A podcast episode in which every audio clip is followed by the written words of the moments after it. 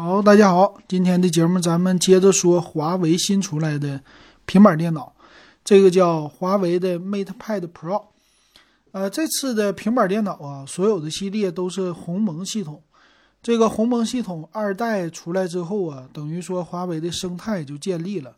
呃，我也看了视频的介绍，他们主要是在生态内和电脑啊，或者是手机的这些的呃无线的连接做的非常的好。那咱们来看，就单看这平板电脑有什么特色哈？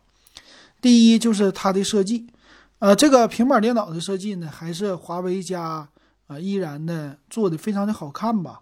呃，整个的样子非常像的手机，呃，属于是大号的手机，并且呢和苹果的这 iPad Pro 也是有一点类似。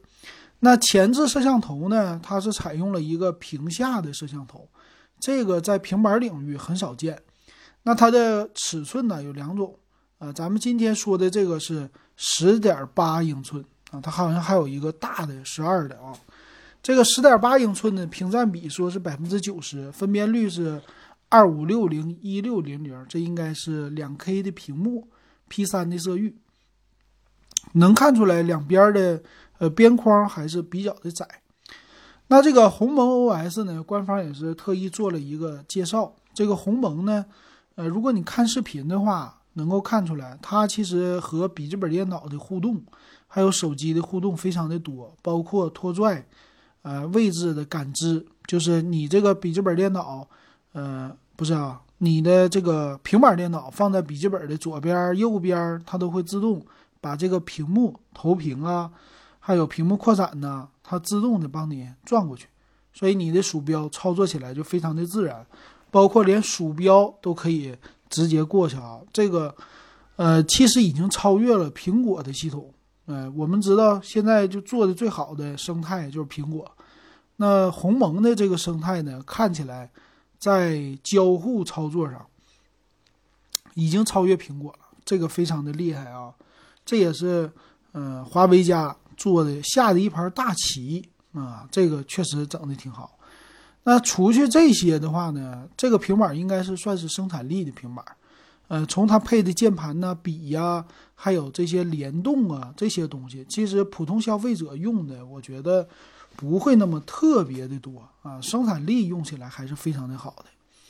所以官方是大力的介绍这种，呃，属于是模式，什么镜像扩展呐、共享啊这些的模式。就是你有一台笔记本了，再有一个平板，你可以随时把工作的内容放在平板上，啊，拿着平板走。笔记本呢，就放在家里或者放在你的公司的办公桌上，啊，投屏啊什么的，操作起来都非常的好。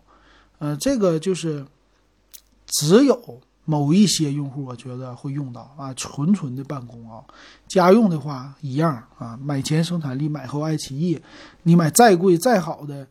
板儿，它最后还是用来看视频的，是不是？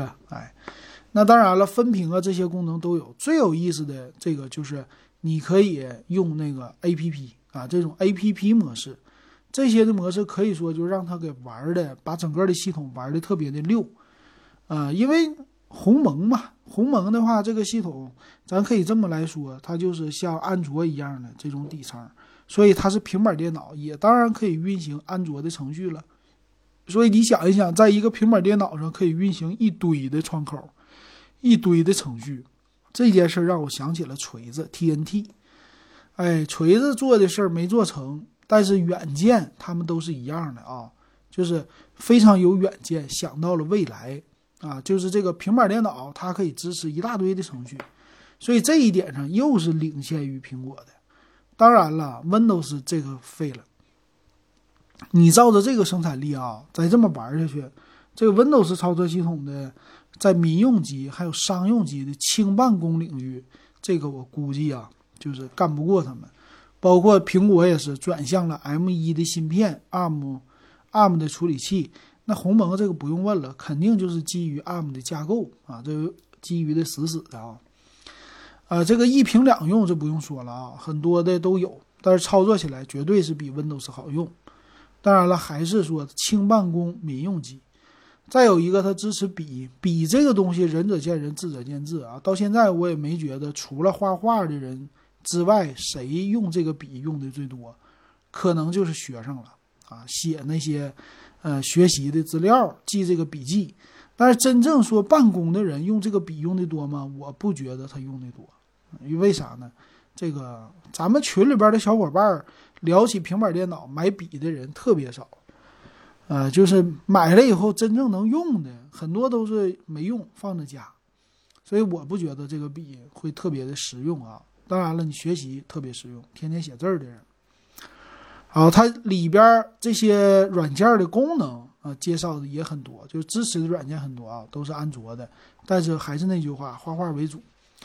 那另外呢，磁吸的键盘，磁吸这个键盘呢，现在看起来它是没有触摸触摸屏的，和传统的这些家的键盘都不一样啊。包括苹果的，包括微软的啊，还有其他家的，它只带键盘了啊。另外多一个叫。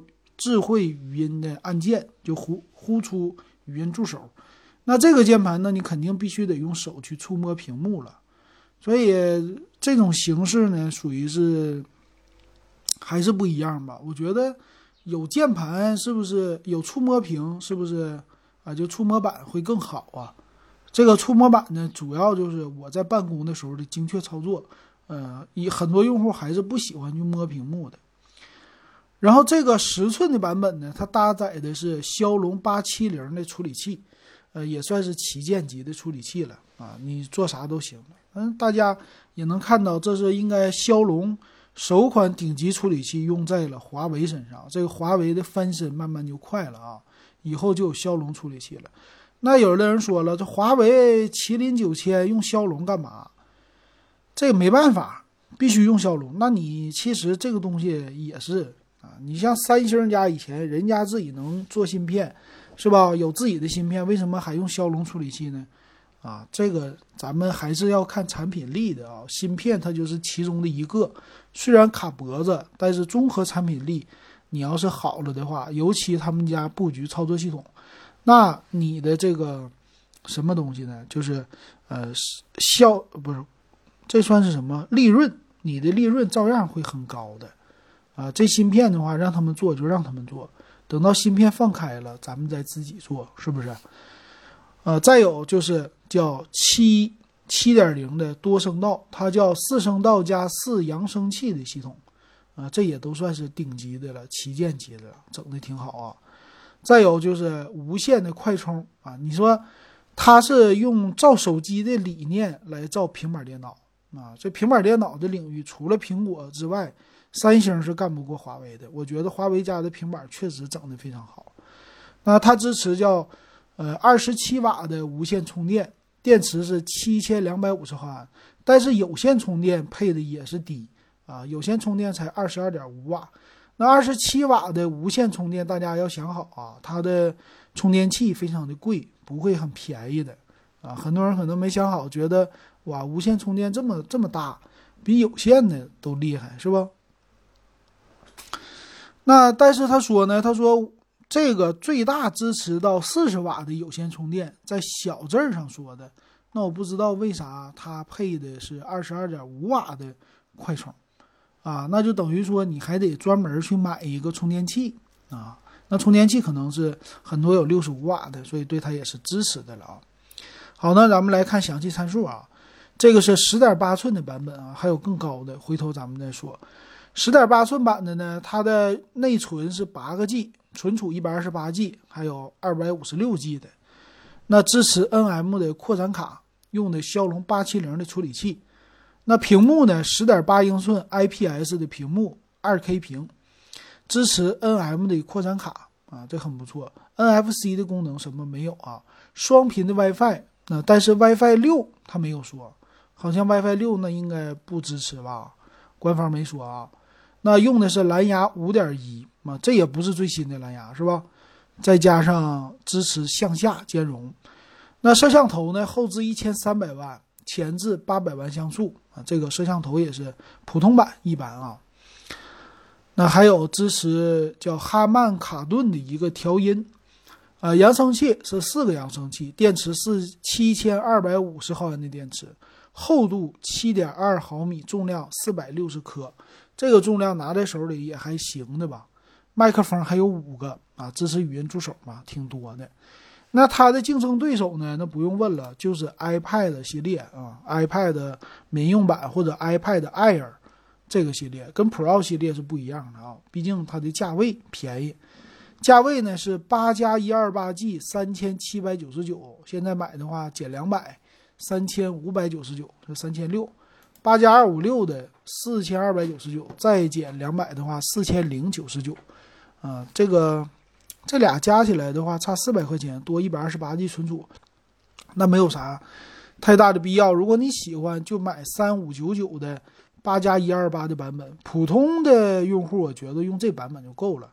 呃，键盘可配可不配啊，手写笔我觉得只有特定的用户配一个，不要上来就配啊。呃，最好是等一等，这个手写笔也不便宜吧？应该，呃，这个板子怎么样呢？可以说是一个挺好的，能代替苹果的，因为不是所有的用户都喜欢苹果的平板。呃，这个的话，他家的小调性啊，就是拿捏的挺不错，十点八英寸，用来看视频呢，或者用来玩游戏啊、轻办公啊，还是够用的。并且它的生态这个是无可替代的，就是，哎，我就喜欢 iPad，iPad，那你跟你的 Windows 笔记本你不能够适配，对吧？那他家如果你是用了华为的笔记本，或者将来可能是荣耀的笔记本，啊，你也可以用这个平板电脑直接跟它拖动。那你用别的牌子笔记本电脑都不行吧？你只能用自自己家的吧？它这个整个大生态就起来了啊！相对来说，整个轻办公，你买个平板，买个电脑，这两个最少就配上了，所以这是它的一个优势啊。那行，挺好啊。但是单纯的喜欢的话，三千多，同样的价位，作为普通民用机，这个的话，只能说是，呃，喜欢苹果的肯定就去买 iPad 了，那喜欢华为的肯定就买这个了。但是其其他家的平板比较尴尬，你像。那个联想啊，是吧？联想现在还出还行，剩下的所有的家都不出了，包括三星在国内出，但是已经没有人去买了吧，很少人买。所以这个华为，它这个位置在安卓这个领域或者鸿蒙非苹果领域，它可能是最好的了，最好的一个选择。好，今天这个节目老金就给大家说到这儿，感谢大家的收听还有收看。